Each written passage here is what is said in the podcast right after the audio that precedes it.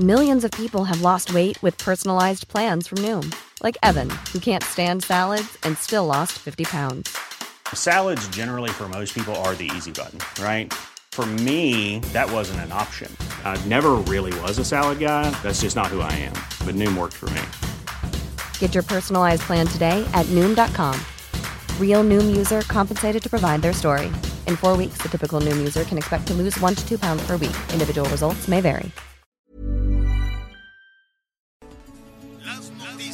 ¿Qué tal? ¿Cómo le va? Buenas tardes. Estás a punto de escuchar Yo soy Javier Alatorre. las noticias con Javier Alatorre. La vamos a pasar muy bien. Comenzamos. Si no has llamado me pregunto ¿Qué te pasa todavía? Vida mía Todavía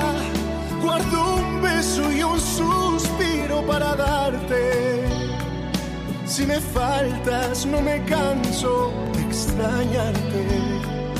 Todavía, vida mía, todavía. quiero Qué bonita canción.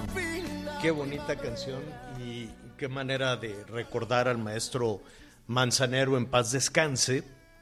Entonces, Carlitos Rivera, que le mandamos desde aquí un, un saludo, qué voz tiene Carlos Rivera, la verdad. Entonces, eh, está presentando, eh, cantó con varios grandes, desde luego, está haciendo una producción formidable que yo estoy seguro que va a ser muy exitosa, y esta canción se llama Todavía. Entonces, eh, no, no la, fíjese que no la cantaron juntos, ¿no? De- hubo ahí, desde luego, todo un trabajo extraordinario de ingeniería, cada quien este, la cantó por, por separado y después hicieron la producción, pero quedó algo verdaderamente magnífico. Ponle un poquito más. al fin la primavera para darte de sus flores la primera todavía vida mía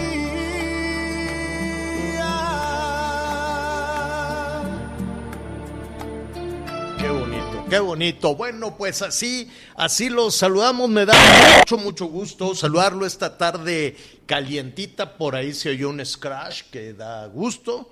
Espero que no sea Anita, Anita Lomelí, porque ah, como batallamos. Anita, ¿dónde estás, criatura? Hola Javier, Miguel, buenas tardes. Pues los saludo desde el corazón de la selva tropical. Estamos en Medias Aguas, al sur del estado de Veracruz, cruzando el istmo de Tehuantepec. Y fíjate que en el tema del corredor interoceánico, eh, pues justo del istmo de Tehuantepec, hay muchos temas que tienen que ser tratados, como es el del medio ambiente, como es el de las comunidades de pueblos originarios, la gente que trabaja en estos poblados y que vive aquí están trabajando realmente en este proyecto. Entonces estamos entrevistando a todas las personas que nos encontramos en este en este trayecto sobre qué hacen, cómo le están haciendo, están de acuerdo, los consultaron, no los consultaron. También estamos hablando con los contratistas y fíjate que por lo pronto me da mucho gusto comentarte que para conservar el entorno natural, eh, pues se llevan a cabo actividades de rescate y reubicación, por ejemplo, del caracol púrpura, una especie en peligro de extinción, eso en Salina Cruz, Oaxaca. Y así varias cosas, estamos en el tramo número uno de este ferrocarril que va de agua, de Medias Aguas, Veracruz, a Ubero, Oaxaca. Este, pues, no, pues qué bueno, es fíjate, espectáculo. va- va- vamos un poquito, digo, qué bueno, me da mucho gusto que, que se esté haciendo algo al ritmo de las obras de construcción en México, ¿no? Este, ya ve que se tardan mucho. Este tren, que esperemos, ¿para cuándo más o menos lo quieren acabar, Anita? Mira, Javier, lo que tiene que ver con las vías del tren, con el ferrocarril, se proyecta que esté listo a finales de 2023 para que todo esté funcionando pues ya en el 2024 trenes de pasajeros y de carga también. Fíjate que esos trenes, no me gusta comparar, pero es necesario, ¿no? Este, los chinos, con todo y pandemia, con todo y que de ahí salió el, el bicho, se hubieran aventado ese tren en meses. Y este tren lo empezó don Porfirio, ¿eh? Así es. Lo empezó don Porfirio a inicios de- del siglo XX, hágase de cuenta. Mire, seguro lo planearon en el XIX, habrán intentado hacerlo por ahí del siglo XX y a ver si lo podemos acabar en este siglo, ¿no? O por lo menos en esta, en esta administración. Ahorita vamos a retomar ese, ese, ese asunto. La verdad Oye, es que- Javier. Dígame, Anita. Dígame. Es que Vamos antes a que saludar a Miguel, a otro tema, No, no, no, vamos a regresar con tu tren. a la. Marina Nacional, a los marinos y marineras, la verdad, que, que tanto trabajo realizan, eh, pues con admiración y agradecimiento. Y felicidades a las Tigres femenil. En el fútbol femenil también fueron un hitazo estas chicas. No podemos hacer menos que en el campeonato. Na- Claro que no. Claro que no, no hombre, dan, dan más satisfacciones desde luego el, eh, el fútbol este femenino. Ya, ya lo vamos a retomar en un momentito. Permíteme, Anita, que ahora traes mucha, mucha, este, mucha solicitud. Vamos a saludar primero a Miguel Aquino. ¿Cómo estás, Miguelón? Hola Javier, ¿cómo estás? Anita, muy buenas tardes, me da mucho gusto, mucho gusto saludarlos. Sí, hoy Anita viene con todo y qué necesidad eso de Tigres, pero bueno, felicitación también Ah. para las Chivas femenil. Se te faltó decir que perdieron la final con las Chivas femenil, chavas que iban por el bicampeonato, pero bueno, un abrazo para toda esa afición de Tigres, de Chivas, sin duda de las más grandes y de las más importantes, no por menospreciar a nadie más. Y yo, Javier, bueno, pues estoy haciendo un recorrido, fíjate que por la mañana estuve en la zona de Tulum, Ahorita estoy en la zona de Playa del Carmen y ya más tarde estaremos de regreso en la zona de Cancún, Quintana Roo. Es un este es una invitación que recibimos por parte de algunas autoridades municipales, sobre todo para ver las medidas que se están tomando después de que el día de ayer el gobernador Carlos Joaquín anunció 10 nuevas medidas, principalmente para estos tres municipios, Tulum, Solidaridad y Benito Juárez, en donde se encuentra Cancún, y bueno, son 10 puntos para tratar de evitar la disminución de contagios. Seguimos aquí en alerta naranja, las autoridades están preocupadas porque, bueno, pues está dando un incremento de las personas que están dando positivo. Atención, por fortuna no se están incrementando los decesos, ni tampoco la atención hospitalaria. El problema es con los contagios porque, reitero, la gente que en este momento está dando positivo a COVID son adolescentes, incluso menores de edad.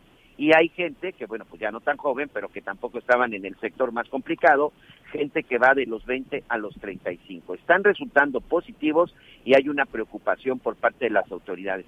Ya les estaré contando de qué se trata. Por lo pronto, mañana empieza la vacunación en estos municipios para la gente de 40 a 49. Mañana me toca, mañana les estaré platicando en dónde y a qué hora y cómo será el proceso de vacunación. Mañana me toca vacunarme, señor.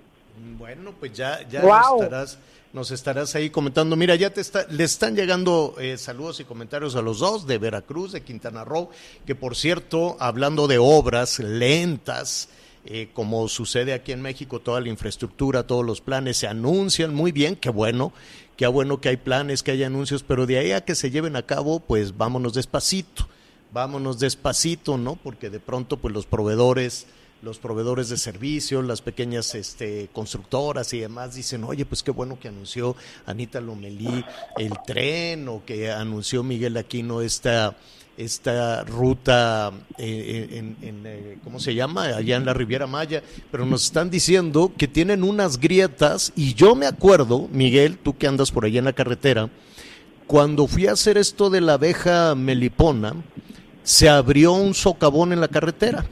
Entonces Correcto. me paré en el momento en que se abrió, me dije, a ver, párense, va- vamos a ver qué pasó y con mucho cuidado, desde luego, nos metimos al socavón. Entonces nos encontramos ahí una especie de, de un bracito de un, de un cenote.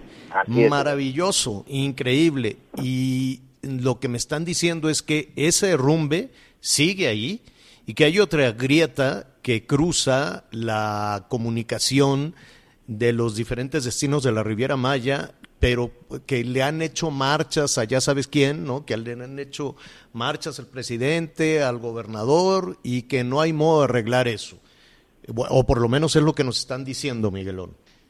Así es, y mira, eh, precisamente estos, estos, este, estas grietas. Bueno, la verdad es que son cenotes, Javier.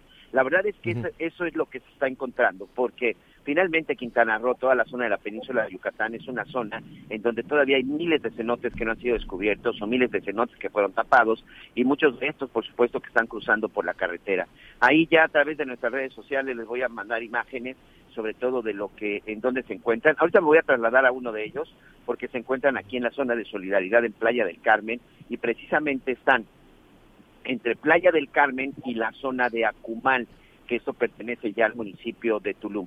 Exactamente hace unos 40 minutos estuve pasando por esa zona porque además es complicadísimo, hay mucho tráfico e incluso, bueno, también por ahí había unas personas que habían colocado una manta que tiene que ver con la construcción del tren Maya y precisamente los daños que dicen que están sucediendo. Pero eh, para el streaming, incluso Javier, te estaré transmitiendo literal en vivo desde este punto en donde está esta entrada de uno de los cenotes y que ha provocado muchos cierres a la circulación en la zona de la Riviera Maya. Sí, está deteniendo el tráfico. Yo tardé aproximadamente unos 30 minutos en cruzar no más de dos kilómetros porque los carriles se reducen. De tres carriles termina en un carril, lo que ha originado un cuello de botella. Y ahí se va a quedar, ¿eh?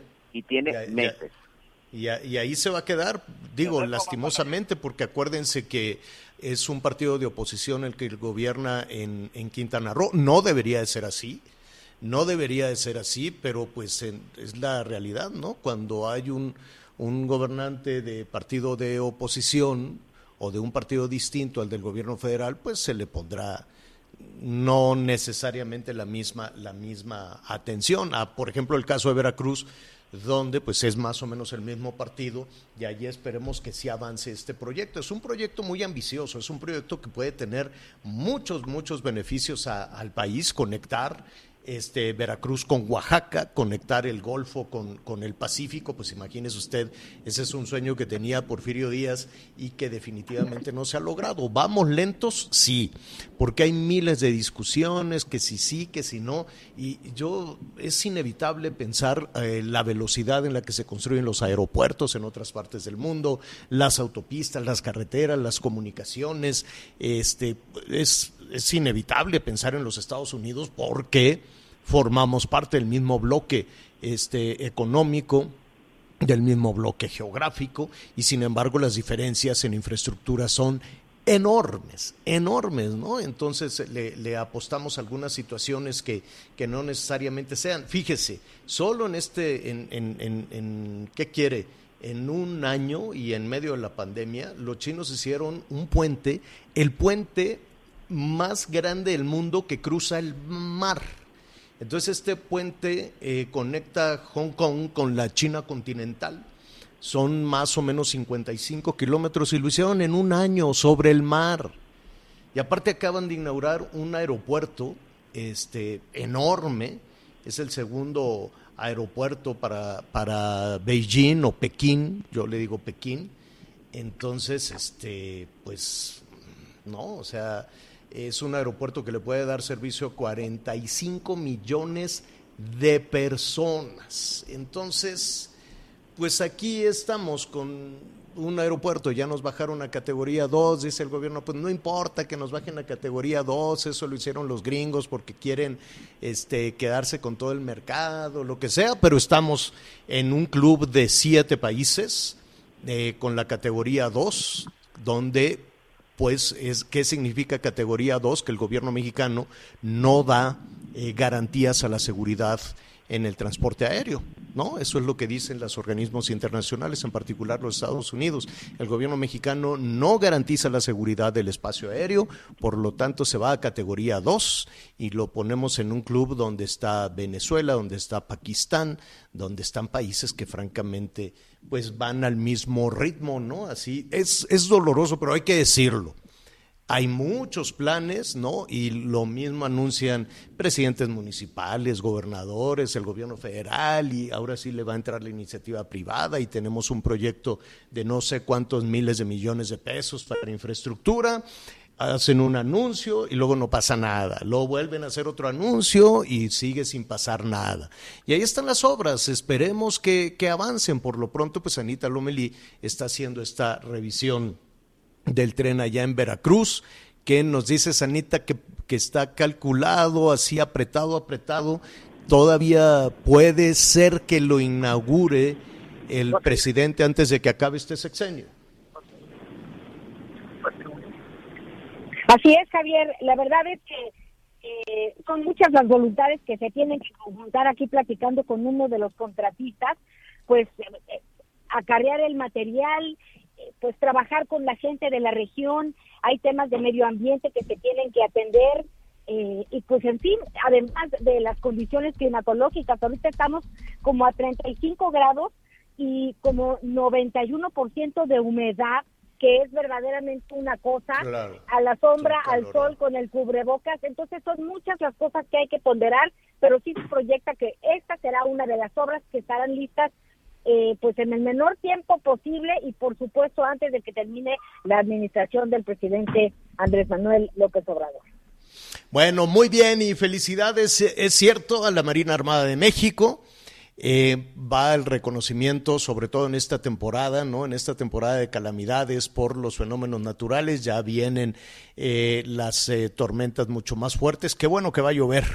Bendito sea Dios, porque el asunto de la sequía está tremendo, pero pues en mucho cuidado en las zonas de los deslaves, en las zonas de las inundaciones, nos da por tener estos asentamientos irregulares, desde luego, en todas estas, eh, ¿cómo se llama? En, en la corriente, en la corriente de los ríos, etcétera, etcétera. Entonces, felicidades a la Marina Armada de, México. Tengo mis dudas, Anita Miguel, eh, sobre la, la, fecha.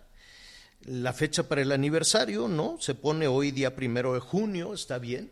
Aunque este, pues al ratito vamos a repasar algunos algunos de, los pasajes importantes de la, de la Marina, porque se creó justo con el surgimiento del país, en 1821, ¿no? después de la entrada del ejército trigarante a la Ciudad de México.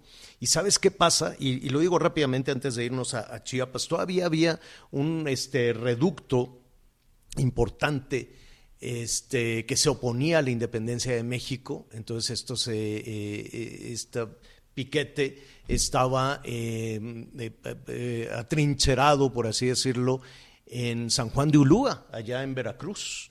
Y entonces, pues fue el último combate de la independencia contra los realistas. Entonces, a partir de ahí, yo veo que surgiría la Marina Armada de México. Estamos hablando de 1821 pero no en junio, sino en octubre. Ya ve que las autoridades pueden ajustar de acuerdo a sus agendas, a sus actividades, dile, no, pues muévele para tal fecha, muévele por aquí, muévele. Entonces las fechas históricas las puede cambiar cualquier administración, cualquier gobierno, puede ir manejando más o menos ahí las fechas. Al ratito vamos a hablar de todo eso, pero vaya nuestro reconocimiento, independientemente de las fechas, al trabajo de la Marina Armada de México. Oiga, aquí le hemos dado seguimiento a toda la situación de los normalistas, en, en, particular en Chiapas, también en Oaxaca, también en Guerrero. Hemos eh, visto también las eh, manifestaciones eh, que, derivan en violencia en, en, Morelos, en la Ciudad de México también. Los acontecimientos en Tuxtla Gutiérrez han sido particularmente fuertes, severos, eh, hubo afectaciones a, las instalaciones este, del, gobierno estatal, del gobierno municipal, eh, de las autoridades electorales estatales, también de Pemex, se llevaron por ahí una, pipa de Pemex con 20 mil litros de combustible independientemente de los daños también para algunas empresas privadas. Yo le agradezco en este momento a la comisaria general la licenciada Gabriela Cepeda Soto, ella es la secretaria de Seguridad y Protección Ciudadana de Chiapas, esta conversación. Secretaria, buenas tardes. Buenas tardes, Javier. Un saludo para ti y todo el auditorio. Em, ya quisiéramos tener una, una dimensión y quisiéramos entender en la medida de lo posible, desde luego, qué es lo que está detonando toda esta, esta situación de, de los eh, normalistas, porque pues eh, las demandas parece que, se, que, son relativamente fáciles de cumplir, es decir, estarían pidiendo que el examen de admisión fuera de manera presencial y no a distancia, y de cualquier forma, eh, pues se detona la violencia. ¿Por qué? ¿Cuál, cuál, es el análisis? ¿Cuál es la, eh, eh, la conclusión que han sacado respecto a estos acontecimientos? Así es, Javier. Desafortunadamente, en los últimos días, Chiapas, específicamente Tuxtla Gutiérrez, ha sido escenario de diversos actos violentos y también llamarlo así de vandalismo por cierto grupo de personas, en su mayoría jóvenes. Eh, quisiera referirme al origen de las protestas Inicialmente comentaban que requerían un examen presencial por las condiciones en las que viven en algunos en algunas comunidades o pueblos de Chiapas. Quisiera comentar de manera general que el examen se iba a realizar de manera presencial en la escuela normal. Sin embargo, se iba a realizar a través de dispositivos digitales eh, como computadoras que la Secretaría de Educación del Estado iba a proporcionar, al igual que la conexión a Internet. Sin embargo, eh, creo que no se pudo llegar a un consenso en esa parte y eso detonó diversas movilizaciones, diversos bloqueos, y diversas eh, acciones violentas atentando contra las instituciones y edificios públicos. Por lo tanto, la Secretaría de Seguridad y Protección Ciudadana eh, tiene la obligación de restablecer el orden y sobre todo garantizar la seguridad y la paz y tranquilidad para la colectividad y para la mayoría de la sociedad de Chiapas. A ver, eh, eh, entiendo que atrás de todo esto puede haber una motivación política o puede haber un intento de llamar eh, de llamar la atención sobre las condiciones este, en la que se puede, en la que se pudiera encontrar la escuela em, la escuela normal eh, normal rural.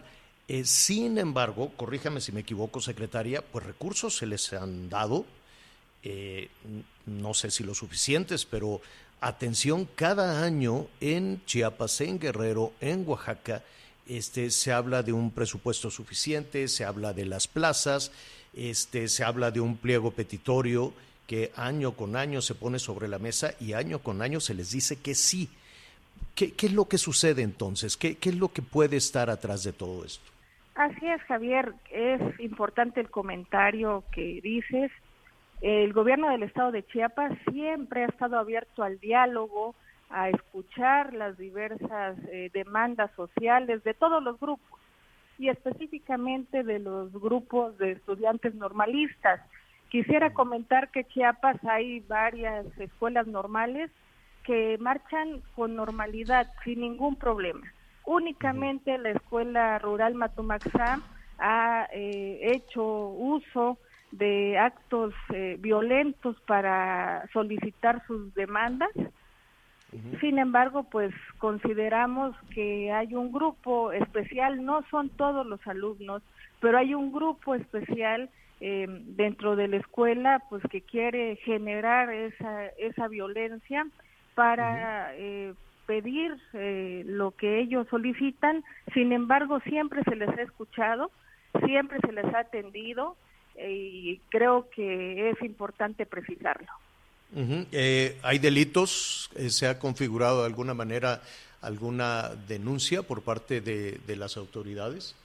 Por supuesto, por cada hecho violento donde haya un delito de por medio, nosotros tenemos la obligación de hacer un informe policial homologado, una noticia criminal o bien una denuncia ante las autoridades competentes para que se realicen las investigaciones y actuar en consecuencia. Em, hay hay eh, personas detenidas todavía. Quisiera, sí, claro, quisiera comentar, Javier, que el pasado 18 de mayo nosotros realizamos una acción operativa debido a que estaba tomada la caseta de cobro de la autopista de la vía de cuota Chiapa de Corzo San Cristóbal por un grupo de jóvenes en el que desafortunadamente mantenían camiones retenidos de manera irregular y algo muy relevante, mantenían diversos artefactos explosivos que ponía en riesgo la propia integridad y vida de estos jóvenes. Por lo tanto, fue necesaria una acción operativa para, eh, por supuesto, restablecer el orden, el Estado de Derecho. Eh, estuvimos ahí realizando todos los protocolos necesarios para atender la situación, el uso racional de la fuerza, se controló eh, la situación y fueron puestos a disposición de la autoridad correspondiente y ya la propia autoridad correspondiente ha determinado lo que a su derecho corresponda. Hay personas detenidas, hay personas sujetas a proceso y estamos nosotros muy atentos del tema. Dos, dos cuestiones rápidamente, eh, secretaria. Estamos con la secretaria de Seguridad y Protección Ciudadana de eh, Chiapas, la licenciada Gabriela Cepeda. Eh, dos cuestiones, secretaria. Una, aquí informamos de que pues una pipa, una pipa de Pemex, había sido pues prácticamente robada por no sé si esa es el, la, la palabra correcta o se la llevaron eh, algunos de estos eh, jóvenes normalistas. Eh, ¿Ya se recuperó esa pipa? ¿La tienen todavía?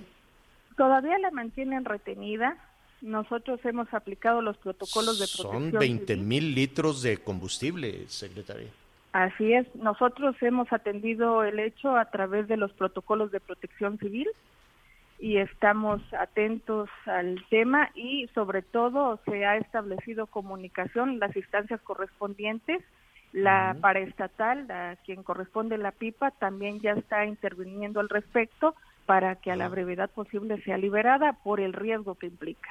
Claro, o sea, es un riesgo enorme. Y por otro lado, el otro extremo, aquí estamos hablando de una autoridad federal donde no sé si, si habrá competencia de gobierno federal en el caso en el caso de esta pipa con 20 mil litros de combustible y saber en dónde la tienen no y bajo y en qué condiciones. Y por otro lado están los comerciantes los pequeños comerciantes, aquellos que después de la pandemia están haciendo un esfuerzo para abrir sus puertas, este, una situación complicada, difícil, y les revientan las vidrieras, les saquean el comercio, eh, y, ellos, ellos qué pueden hacer, pueden plantear una denuncia ante quién y cómo pueden este, pues, resarcirse los, los daños que han sufrido.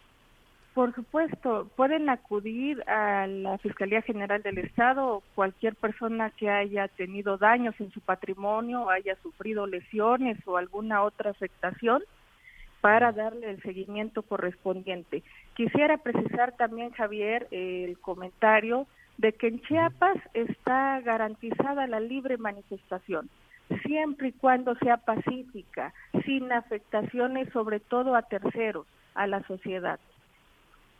Bueno, pues eh, estaremos eh, pendientes de lo de lo que suceda en las próximas horas. Esperemos que ya este se, se logre una una un, no sé si la palabra correcta es un acuerdo porque entiendo que la demanda de un examen de admisión de manera presencial ya fue atendida, entonces pues estamos pues de alguna manera perdidos en qué es lo que motiva ahora que se mantenga esa pipa de Pemex, que es un asunto de altísimo riesgo, o que se mantenga latente las situaciones de violencia, ¿no? ¿Cuál es ahora la petición? Le robo un minuto más antes de irnos.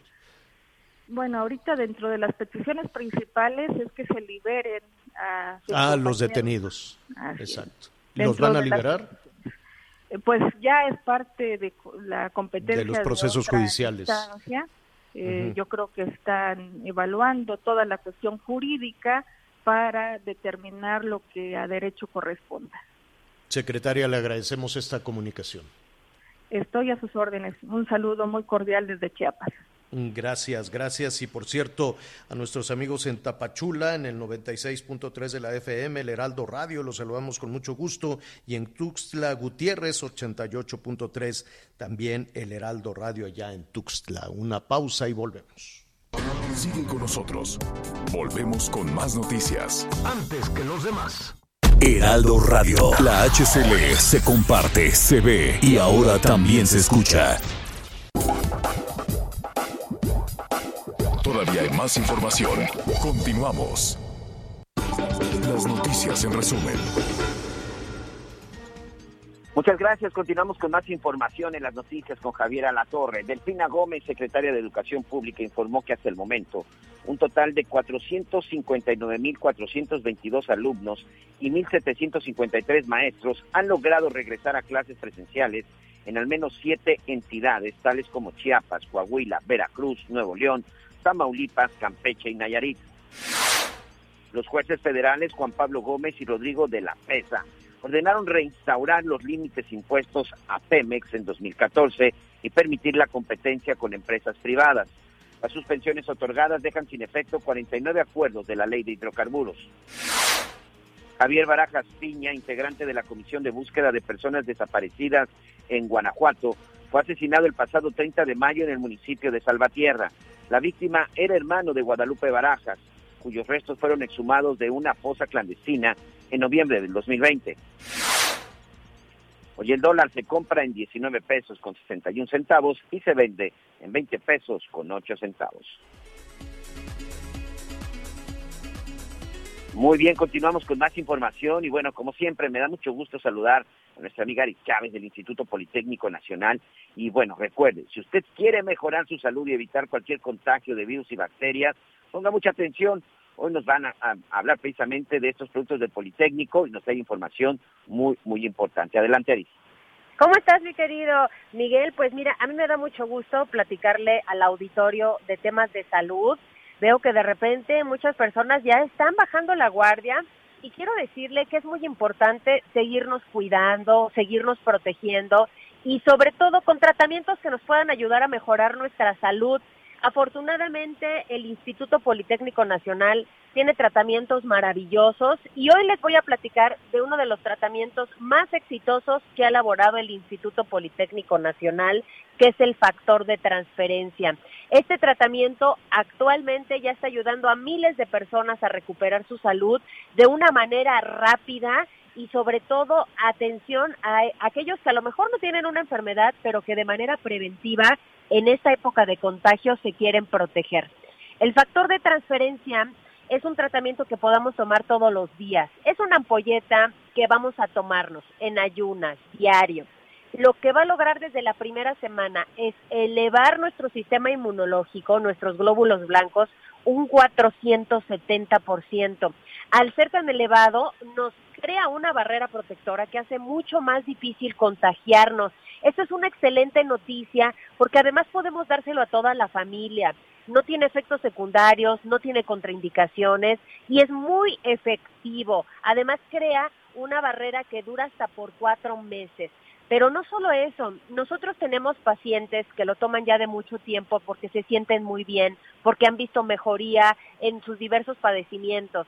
Son más de 150 enfermedades que podemos tratar con el factor de transferencia. Pacientes con eh, diabetes, con cáncer, con artritis reumatoide, con fibromialgia, con herpes zóster, VIH, estas condiciones que resultan muy complicadas y que hemos visto excelentes resultados con el factor de transferencia. Las enfermedades respiratorias, asma, bronquitis, pulmonía, neumonía, todas estas presentan una mejoría muy importante desde la primera semana. Y como les digo, toda la familia puede tomarlo. Tenemos pacientes bebés, casi recién nacidos, personas de la tercera edad. Si ya estamos en un tratamiento médico, puede combinarlo sin ningún problema.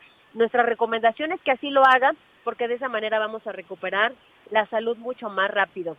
Yo, mi querido Miguel, te traigo una excelente promoción el día de hoy, ¿eh?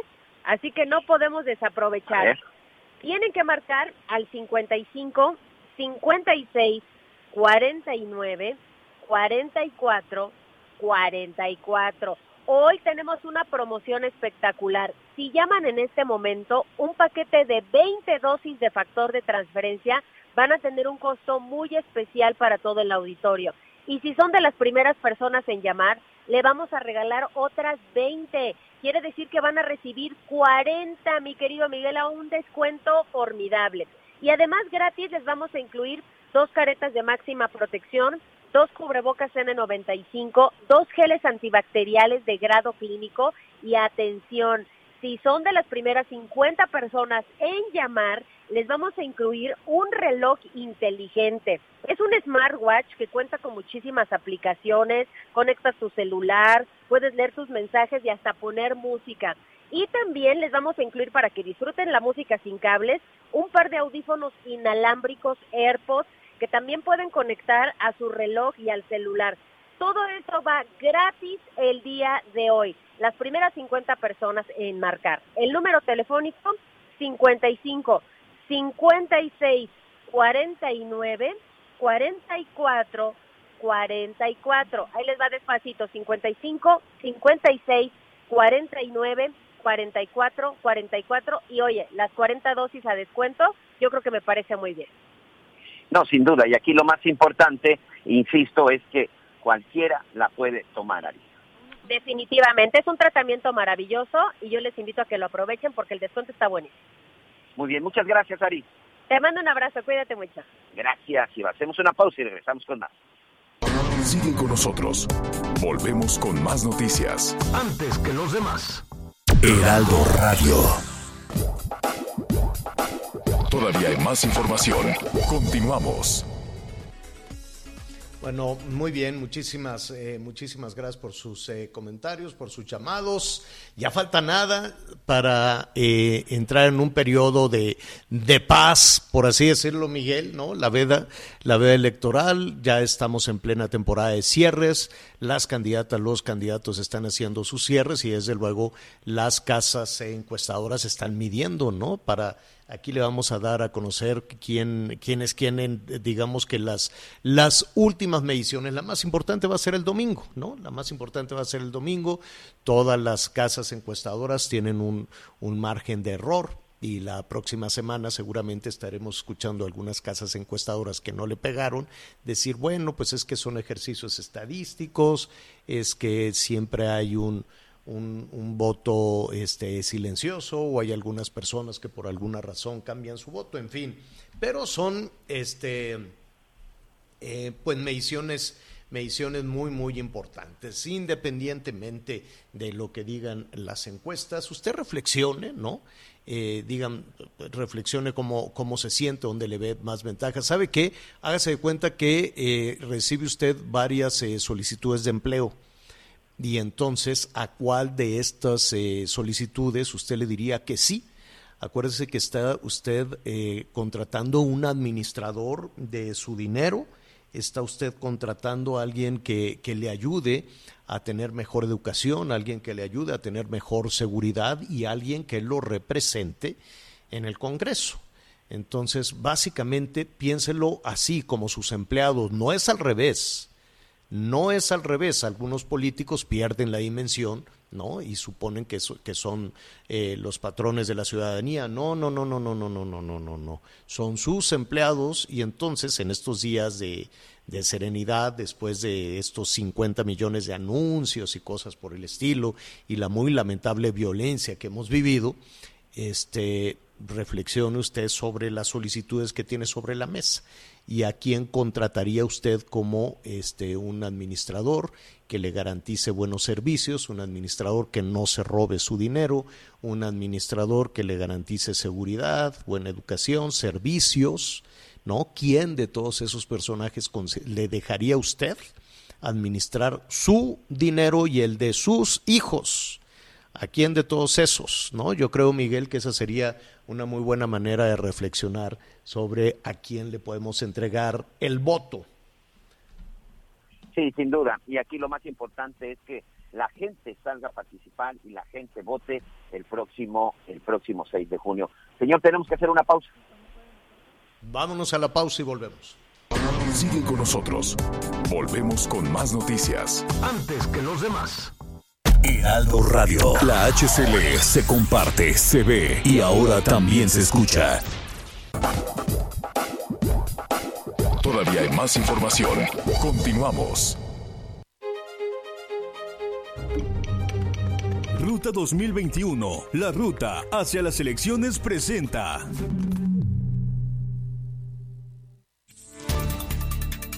El día de hoy está de visita en la ciudad de Querétaro el presidente nacional del PRD, una de las voces con más historia y trayectoria dentro de la construcción de la izquierda mexicana y que además trabajó codo a codo con Andrés Manuel López Obrador, nuestro actual presidente de la República, y de quien se ha convertido en un agudo crítico. Hoy nos dijo que Morena ha desvirtuado el concepto de izquierda y que López Obrador abandonó el Partido de la Revolución Democrática porque es un hombre al que no le gusta conciliar, negociar ni dialogar. Es un hombre a quien le gusta ser la única voz, el único que decide, ser algo así como un líder supremo, y que eso no construye una democracia. El dirigente del Sol Azteca invitó a realizar el llamado voto útil este próximo 6 de junio. No importa por quién votes, pero vota. Desde Querétaro, Querétaro, Diana González. Como parte de su plan de gobierno y de obtener la reelección el próximo 6 de junio, el alcalde de Coacalco, Estado de México, con licencia Darwin Slava, propuso implementar un programa para que 2.000 jóvenes universitarios estudien una licenciatura totalmente gratuita en instituciones privadas de la entidad. El candidato de la coalición Juntos Haremos Historia destacó que este programa surge como una medida de respuesta para mitigar las afectaciones que ha dejado la pandemia por COVID-19, otorgando un apoyo económico a las familias que se quedaron sin empleo y que por lo tanto ya no pueden seguir pagando los estudios de sus hijos. Entre los beneficios de este programa, señaló que no será algo que llegue a su fin cuando termine su administración, ya que el convenio con las instituciones privadas cubre totalmente los años que dure la carrera que elijan los jóvenes, a los cuales solamente se les pedirá ser residentes del municipio y un promedio de 8.5 para acceder a este beneficio, informó Liz Carmona. La coalición anticorrupción reveló que de más de 700 candidatos postulados para un cargo popular en Nuevo León, únicamente 19 cumplieron con su declaración 3 de 3, es decir, alrededor de un 3%. Luis García, integrante de la coalición, reveló que únicamente cerca del 20% de los aspirantes a una diputación, alcaldía y gobernatura presentó su informe en esa plataforma digital de transparencia puesta a disposición de la ciudadanía. De los siete candidatos a la gubernatura, únicamente Clara Luz Flores rindió su 3 de 3, por lo que los presentes lamentaron que Nuevo León se quedó rezagado en ese ejercicio. En el caso de las alcaldías, menos de un 10% lo realizaron. En el municipio de Apodaca, solo César Garza del PRI-PRD y Benito Caballero de Juntos Haremos Historia participaron. En Monterrey, Luis Donaldo Colosio y en Arramberri, Gloria Ramírez de Morena. En Santa Catarina, Jesús Nava, también en San Pedro, Miguel Treviño y en Santiago, Marco Antonio de Morena. Desde Monterrey, Nuevo León, informó Sirenia Salazar.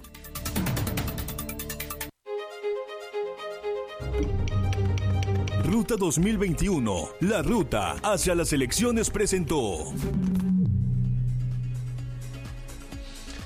Bueno, oiga, muchísimos, este, muchísimas llamadas, muchísimos comentarios, muchísimas eh, gracias. Estaremos en un ratito más de nueva cuenta con, con Ana María Lomelí. Nos da muchísimo gusto nuestros eh, amigos allá en Veracruz.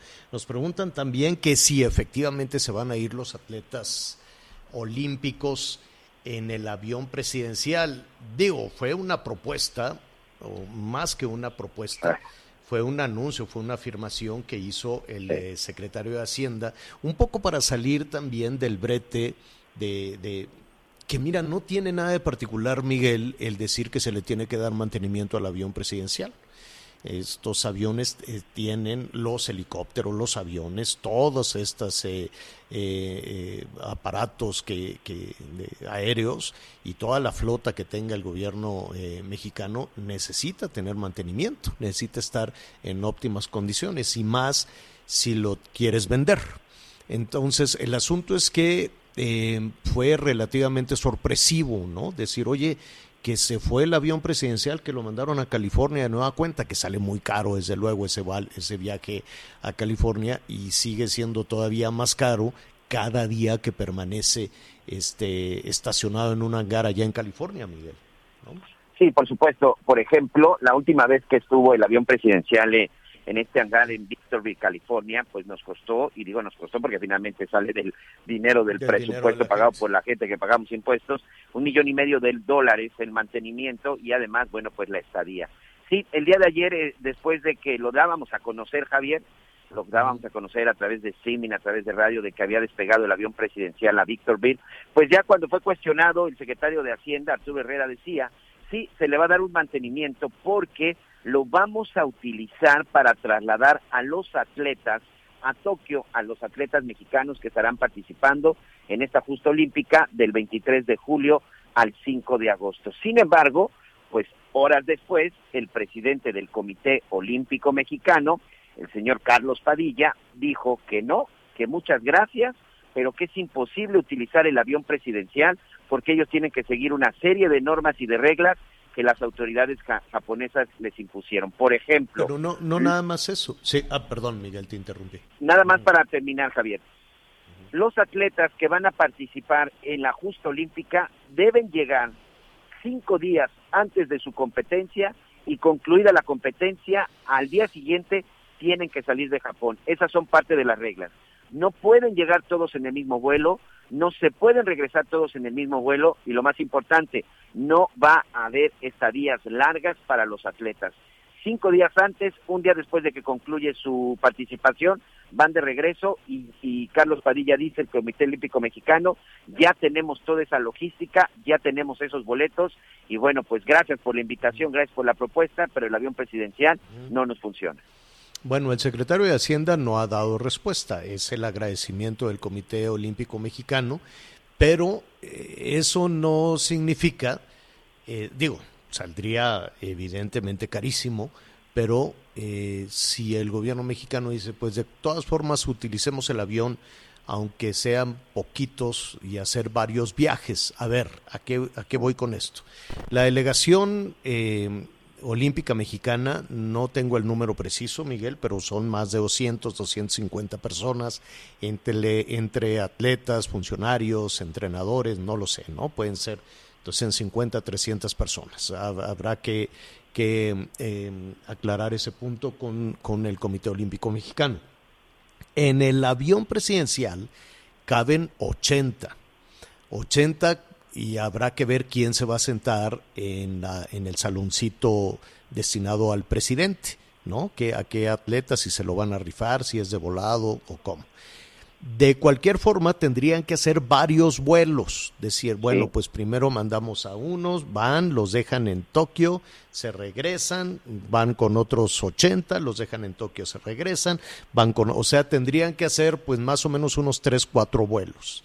De regreso, pues tendrían que venir a lo mejor con cinco pasajeros, con diez atletas y tendrían que hacer un número enorme también de vuelos. Ahora, falta ver si lo quieren hacer. O sea, el Comité Olímpico dice no porque sale muy caro y la logística no da y ya tenemos los boletos comprados con ANA, que es esta eh, aerolínea japonesa, pero pues en una de esas el gobierno mexicano dice no importa, usemos el avión, aunque salga más caro. Digo, salió más caro también algunas otras decisiones en materia de aeronáutica, ¿no? Entonces, no hay todavía, corrígeme si me equivoco, Miguel, una negativa o una corrección a lo anunciado ayer respecto al uso del avión presidencial, ¿o sí? Exacto. No, no ha habido esta respuesta por parte del gobierno federal sí una explicación muy amplia por parte del Comité Olímpico Mexicano en donde sencillamente dicen pues que no que, que no parece o sea no parecería que de repente pues el avión presidencial haga este vuelo tan largo para llevar uno dos o cinco atletas. 119 plazas tenemos los mexicanos para los eh, los Juegos Olímpicos, 73 hombres y 46 mujeres, más administrativos, staff y entrenadores, sí es un aproximado como de 200 personas, señor. Sí, son como 200 varios vuelos